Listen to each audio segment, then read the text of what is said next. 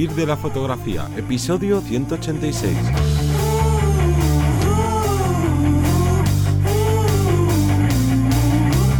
Bienvenido y bienvenida al podcast que te enseña a vivir de tu pasión, es decir, vivir de la fotografía, donde semana tras semana te contamos todo lo necesario para vivir de la fotografía, toda la parte del mundo fotográfico como negocio, una parte de marketing, de búsqueda de clientes, posicionamiento online, bueno, un largo etcétera. Yo soy Teseo Ruiz y conmigo y contigo tenemos a Johnny Gómez. Muy buenas. Hoy vamos a hablar de un tema que bueno, pues es bastante actual, ya que muchos nos preguntáis, no paráis de ver Netflix, de ver HBO, eh, de ver Amazon, de ver películas y series. ¿Qué trabajos existen para poder realizar en esa industria del cine y de los cortometrajes? Vamos a hablar, a hablar de qué roles y qué posiciones hay para todo tipo de fotógrafos y fotógrafas. Pero antes vamos a destacar nuestro call to action como cada semana. Cuéntanos, Johnny. Pues esta semana se estrena un nuevo curso en nuestra academia que la puedes encontrar en vivirdelafotografía.es y ya sabes que este podcast es parte de esta academia que funciona y nunca mejor dicho, como has em, introducido antes, todas estas plataformas de streaming, ¿no? De Netflix, HBO, eh, Filming y demás pues la academia funciona igual, es una academia online donde por 10 euros al mes accedes a todos los cursos ya publicados, que son 37, más los nuevos cursos que vamos publicando. Y además esta semana, como estamos de gran estreno, estamos en la alfombra roja y hemos estrenado un nuevo curso que es sobre venta de obra fotográfica. Y este curso, que claro, esto dicho así es como muy amplio, lo vamos a centrar en la parte, digamos, más técnica y más de marketing, porque en el curso explico cómo poder coger tu página web y convertirla o añadir un apartado de tienda online donde tú puedas vender, nunca mejor dicho, tu obra fotográfica. Ya sean fotografías, ya sea que te has autoeditado un libro o que te lo ha publicado alguien y tú también quieres venderlo desde tu página web. Porque esto hay que recordar que cuando lo vendes tú mismo, pues te llevas más porcentaje y si bueno, y si lo has autoeditado, pues te llevas tú todo el dinero. Y luego dentro de las fotografías, pues claro, hay mucho, ¿no? Hay muchas posibilidades a la hora de vender, puedes vender fotografías, digamos, más económicas, pero también puedes vender este tipo de fotografías que son seriadas, certificadas, ¿no? De solo voy a hacer 20 copias, van firmadas y tal. Y bueno, pues cómo gestionar esa tienda online que puedes eh, implementar en tu página web con un, con un plugin maravilloso que se llama WooCommerce. Y entonces, pues voy explicando paso a paso todo lo que tienes que hacer, ya no solo a nivel técnico, sino a nivel legal ¿no? Todo esto de los impuestos y también a... Em, con pinceladas de marketing para ir dando esos consejos de qué funciona mejor y qué funciona peor en este tipo de tiendas. Así que todo eso lo encuentras hoy lunes, estreno de, de este curso de venta de obra fotográfica y nada más que decir, así que podemos entrar con, con este interesante capítulo del podcast. Bueno, pues primero vamos a destacar, vamos a comentar la base. Ya sabemos que eh, una película o un cortometraje o similar tiene una producción que, lleva, que se lleva a cabo gracias a una serie de roles, de personajes que establecen, que también dependerá un poco del presupuesto. Todos hemos hecho algún vídeo eh, casi amateur donde tenemos que hacerlo todo, ¿no? Nosotros somos el foquista, somos el director de, fotografía, somos, bueno, pero por lo general, eh, en una producción de, pues, vamos a decir, intermedia, vamos a decirlo así, vamos a tener una serie de roles que se van a encargar cada uno de una eh, misión, una función, porque cuantas más cabezas pensantes, mejor, cuanto más especialistas o hay una persona encargada de un elemento, tú te puedes centrar en otro, entonces, eh, debido a esta base, pues van saliendo esas, esas, producciones, como digo, también un poco de la mano de la magnitud que tengan y del presupuesto. Entonces, en esas áreas o en esas eh, tareas que vamos a asignar, tenemos que ver cuál es el, cada una de ellas con las que nosotros podemos representar, nosotros podemos llegar a hacer, o lo cual nos interesa más, ¿vale? En este caso también puede ser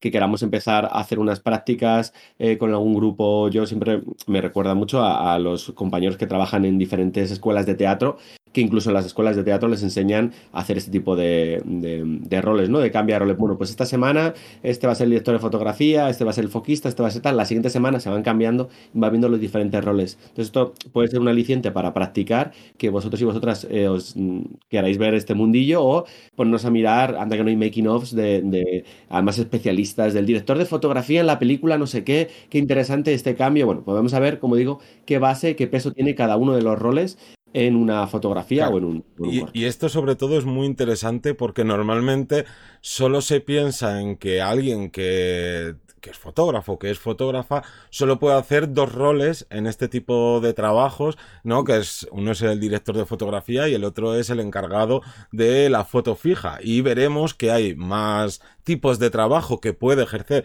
cualquier fotógrafo y más en los días que vivimos en los que eh, la barrera que había antiguamente entre fotógrafo y, video, y videógrafo o filmmaker, ¿no? Como lo quieras decir, pues ya es prácticamente eh, ha desaparecido y prácticamente eh, hacemos, hacemos las mismas cosas. Y luego además, ya no solo porque digas, oye, pues me interesa empezar a trabajar en este tipo de producciones, sino porque si tú tienes que hacer una producción que vaya más allá de lo habitual, en los que a lo mejor tú más o menos te puedes apañar con todo y pues tienes más presupuesto o la empresa que te contrata, digamos que necesita una producción aún mayor, está genial conocer todos estos roles porque a mí me ha pasado de tanto como decías tú a nivel amateur de cuando empezaba de, hey, vamos a hacer un cortometraje tal y empieza a haber ahí un choque no de ego, sino de una persona opina una cosa, la otra otra, no queda claro quién está ejerciendo qué tipo de trabajo específico y entonces se vuelve todo mucho más caos. Así que esto también te puede servir muy bien para organizar a tu equipo en el caso de que tengas que hacer tú mismo una producción más grande, ¿no? No solo el que te contraten para ¿no? Para hacer uno de estos trabajos, sino que esto viene genial para aclarar ideas y saber qué es lo que tiene que desempeñar cada, cada persona que esté trabajando en, en el set. Y vamos a empezar casi desde eh, lo, más, lo más grande, que sería el director de fotografía. Director o directora de fotografía lo que hace es traducir el guion que está diseñado por, por, el, por el guionista, lo, lo traduce en iluminación, Quiere decir, se va, a establecer cuáles son las iluminaciones y en encuadres de cámara, pues según el criterio del propio director. O sea, tiene que ir súper unido con el, con el director para decir, vale, este es mi, mi storyboard, tengo esta idea, pero claro, esto tiene que ser, tiene que verse que se pueda transportar a los medios que se tenga en, en esa película, a, los, a las posibilidades, incluso vamos a ver también esa parte de ambiente. Entonces es súper importante a nivel visual, muchas veces se le da más importancia casi al director, ¿no? El director de esta película ya, pero es que gracias al director de fotografía, eh, esta película se ve de esta forma y llama de esta forma la atención, o los planos han sido estos en concreto, o es espectacular, qué original es esto, o como, bueno, como digo, entonces ese nivel, eh, ese refuerzo a nivel narrativo de las imágenes y de la iluminación, que recordamos que al final la luz nos dice, nos dice prácticamente todo en la fotografía, tiene que ir un poco de la mano junto con, eh, digo, con el resto, con el director, con el guionista. Entonces, el director de fotografía, digamos que sería esa cabeza pensante mucho más... Em, mucho más abierta y mucho más eh, con mucho más peso, ¿no? Porque al final son tantas cosas las que tiene que tener en cuenta que, que, parte de, que incluso el resultado final visual eh, sea el acertado o no. Claro, aquí, como bien decías al principio, muchas veces se entremezcla qué es trabajo de quién y ahí obviamente ya también dependerá del director. Hay eh, directores que son más abiertos, ¿no? Más, vale, oye, quiero conseguir esta atmósfera o quiero contar esto con esta película o con esta escena o con este cortometraje. Así que tú que eres la directora de fotografía, haz tu magia, y otros que en cambio son de, no, no, yo quiero esto, quiero estos tonos en la imagen, quiero este tipo de iluminación, con referencias, ¿no? Pues un mood board y demás, y entonces ahí el trabajo del director o de la directora de fotografía es simplemente llevar a cabo lo que te dicen. ¿No? Tenemos como esas dos vertientes, que a veces tienes básicamente más libertad creativa y otras veces menos, pero siempre teniendo en cuenta que quien maneja al resto de equipo en ese apartado, ¿no? De, iluminación, de etalonaje también en la, en la postproducción, porque no hay que olvidar que no solo es eh, ¿no? la luz, el ambiente y todo esto, los planos, el encuadre, sino que luego no acaba ahí el trabajo. Esto es como nosotros, nosotros podemos hacer las fotografías perfecto, pero luego hay que revelarlas, hay que darle ese, ese toque nuestro o ese toque que busca nuestro cliente y por tanto en la postproducción también eh, tiene que trabajar muchas horas quien se ha encargado de, de esta parte. Luego el siguiente mm, rol sería el operador de cámara. El operador de cámara es la persona que maneja la cámara. Esto que puede parecer obvio, claro, si eh, yo a mí me recuerda siempre al estabilizador de la cámara, ¿no? Si yo no tengo un buen estabilizador en la cámara y voy corriendo con la cámara, eh, bueno, se va a grabar como, como se quiera. Entonces, una, una persona, eh, un fotógrafo, una fotógrafa que se maneje correctamente con la cámara, que sepa preparar los travelings, que muchas fotografías, perdón, muchas películas funcionan también, o los movimientos con los maquinistas, ¿no? Esta cámara va de aquí a acá y, bueno, pues eso tiene bastante curro, bastante práctica para que quede fluido, para que quede orgánico para que quede como el, director de fotografía lo está necesitando. Entonces, el operador de cámara eh, son personas con experiencia porque van a requerir manejarse correctamente con, la cámara a la hora de moverse en el set. Claro, al final es el que recibe la orden del director a la directora de fotografía y es de aquí tienes que hacer este encuadre, déjame verlo, ahora luego cuando el actor haga esto o cuando la persona se muevan de tal manera, tú tienes que rotar hacia ellos de tal manera y claro, ahí cuanto peor sea ese operador de cámara, más vas a tener que repetir los planos. Y claro, esto como es un conjunto de muchas personas haciendo un mismo trabajo a la vez, hay que intentar que quien haga su función la haga bien. Y esto también viene por nosotros. Si nos ofrecen o nos sale la posibilidad de trabajar como operador de cámara, hay que saber muy bien qué es cuáles son los requisitos para ese tipo de trabajo, porque tú a lo mejor eres el más el mejor trabajando con trípode, pero a lo mejor no has trabajado mucho con una Steadicam. Y aunque la Steadicam lo haga muy bien, tú vas andando como un pato mareado y entonces el plano no queda suave o al revés. Estás acostumbrado a que siempre trabajas con la Steadicam y eres la persona que más suavizas todo y es de, oye, no, que yo quiero que haya un poco de temblor y no sabes generar ese temblor orgánico, ¿no? Que quede ahí eh, vistoso y que no sea como un terremoto aleatorio dentro de, de la cámara. Sí. Luego el siguiente punto sería el foquista, que es eh, la persona que se va a encargar de mantener el foco durante todas las imágenes. Esto igual puede parecer una tontería, pero hay en ocasiones, habremos visto películas y cortos que tienen una profundidad de campo mínima o que tiene cambios rápidos, que tengo que enfocar al sujeto que está cerca y de repente se pasa la mirada al fondo para llamar la atención sobre algo en concreto esto tiene que estar súper medido y el foquista es el encargado, como digo, de mantener el foco en todo momento, siempre que, se quiera. Además, va a dar los datos luego al script, que va, es el que va a, pues, eh, añadirlo ¿no? en la parte de, de, cámara. Entonces, cuidado con esto porque el foquista, son, yo son de los que digo que son súper, súper limpios, súper correctos porque requiere ser exactos. Si, eh, si no está en foco la peli, vamos, llama la atención. Si se nos va el foco, eh, da, da, el cante, ¿no? Parece que dices, ostras, ¿dónde miro yo? ¿Dónde, ¿Dónde está la nitidez? Claro, volvemos otra vez a que se repetirían las tomas, el rodaje sería cada vez más largo. Y aquí muchas veces, o cada vez más, yo creo que se piensa que, claro, como las cámaras ahora tienen unos enfoques automáticos maravillosos que te enfocan al ojo, que no sé qué, no sé cuánto, cuando una producción es grande, vas con foquista. Y esto es así.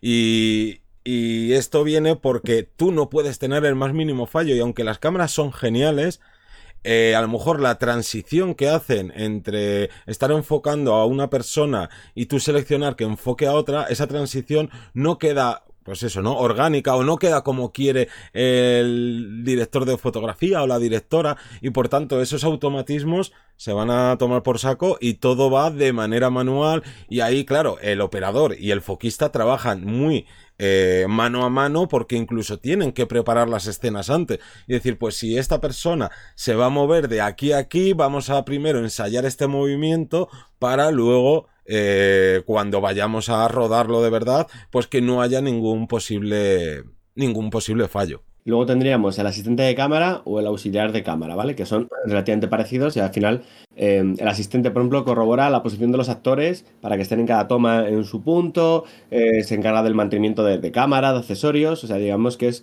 una persona que a lo mejor a nivel técnico no es tan exigente, pero tiene que estar ahí, tiene que estar realizando esa función eh, para, para, pues eso, para, para, ayudar al resto del equipo, como el auxiliar de cámara, que al final sería ayudar al, asistente, ¿no? Llevar, pues, pues mira, eh, hemos hecho esto, hemos filmado estas partes, hemos, vamos a anotar en claqueta, hemos hecho tanto, como digo, todo ese extra de gente que son tan importantes como, como la primera figura.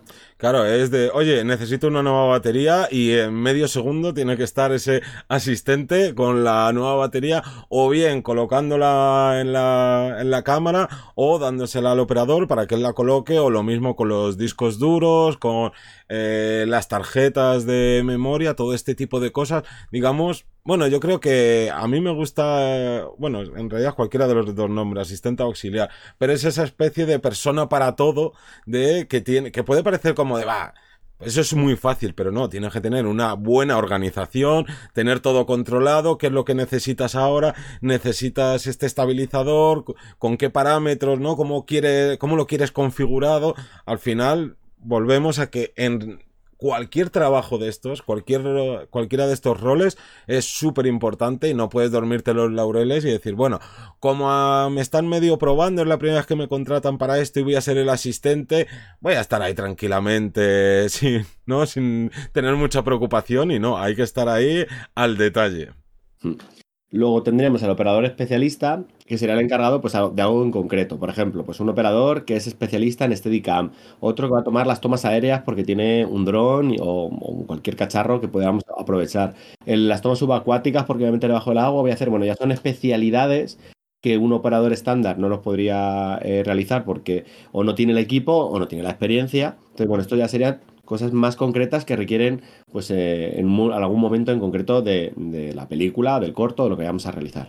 Claro, y aquí, por ejemplo, yo recuerdo eh, en, un, en un trabajo que, estuve haciendo, que era eh, grabar la gira del cantante de, de Extremo Duro, y, había efectivamente un operador especialista porque, por ejemplo, en una de, los, de, las de las locaciones o de las localizaciones era en el Teatro Romano de Mérida y una de las secuencias que quería el director era que el operador bajara corriendo unas escaleras que eran bastante peligrosas, además con este Steadicam, todo el equipo que podía ser una gran liada y claro, ahí no puedes poner a cualquier operador haciendo eso. Necesitas a uno especialista en saber correr, en estar subiendo y bajando escaleras. Y aquí entraría otra parte que a veces hacen los asistentes o los auxiliares de cámara, que es acompañar al operador sin hacer nada, simplemente acompañarle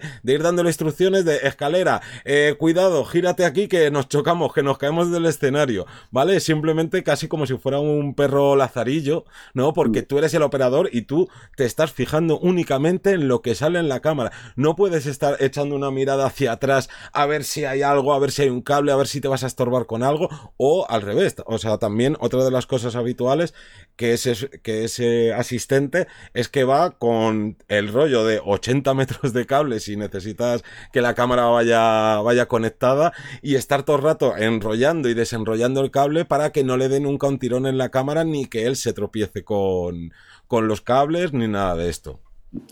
Y por último tendremos el foto fija, que suele ser el más eh, repudiado en todo tipo de, de este tipo de, situaciones de, de, películas, porque claro, eh, suelen grabar, al final estás grabando, estás tal, y paran un segundo, venga, entre en foto fija, tal, o que moleste lo menos posible eh, situación. Entonces, foto fija sería el fotógrafo fotógrafa que se encarga de hacer eh, esas pequeñas fotografías, ese pequeño making of, perdón, con fotografías para a lo mejor la promoción de la película, para publicidad, bueno, para pases de prensa o para para algunas situaciones así donde se pueda describir de forma genérica con el set, que se vean las cámaras, que se vea la gente trabajando o incluso algún plano interior, que luego eso se puede incluso aprovechar para cartelería, como digo, de la propia película. Hay muchos, muchas fotos eh, de foto fija que luego se han aprovechado para, para la propia cartelería porque va muy rápido, porque lo que vale dinero en una producción así son más días, tener a la gente más días contratada, porque al final a lo mejor tienes contratadas a 50, 100, 200 personas, las que sean, y eso vale más que alquilar un estudio, que alquilar o meter un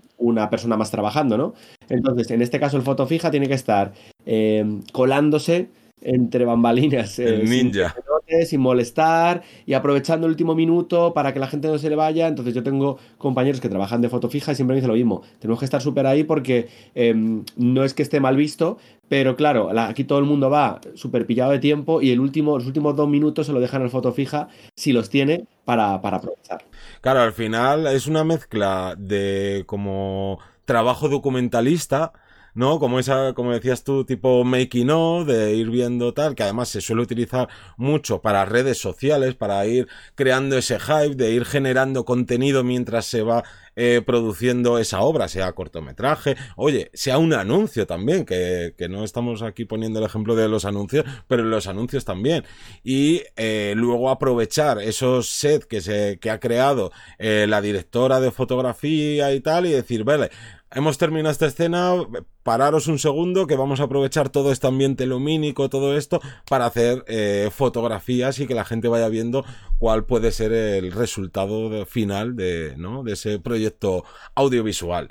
Y, con esto, este sería el último trabajo, pero yo querría destacar que muchas veces eh, a lo mejor nos estás escuchando decir todo esto y dices, madre mía, pero es que esto me están hablando de un nivel increíble. Y es cierto que no todo el mundo a lo mejor termina trabajando o trabaja habitualmente en este tipo de producciones, como tú has dicho antes, de 50, de 100 personas, pero también hay producciones más pequeñitas en las que solo hay una persona por cada apartado, es decir, aquí eh, tendríamos a seis personas, ¿no? Eh, seis trabajando o siete, incluso menos, porque a lo mejor te toca hacer de director de fotografía y de operador y luego tienes a un asistente que se encarga de hacer todo lo demás. O esto más alguien que haga la foto fija. O además te toca hacer foto fija entre el cambio de no de, de set de rodaje. Pues venga vamos a hacer aquí unas cuantas fotos.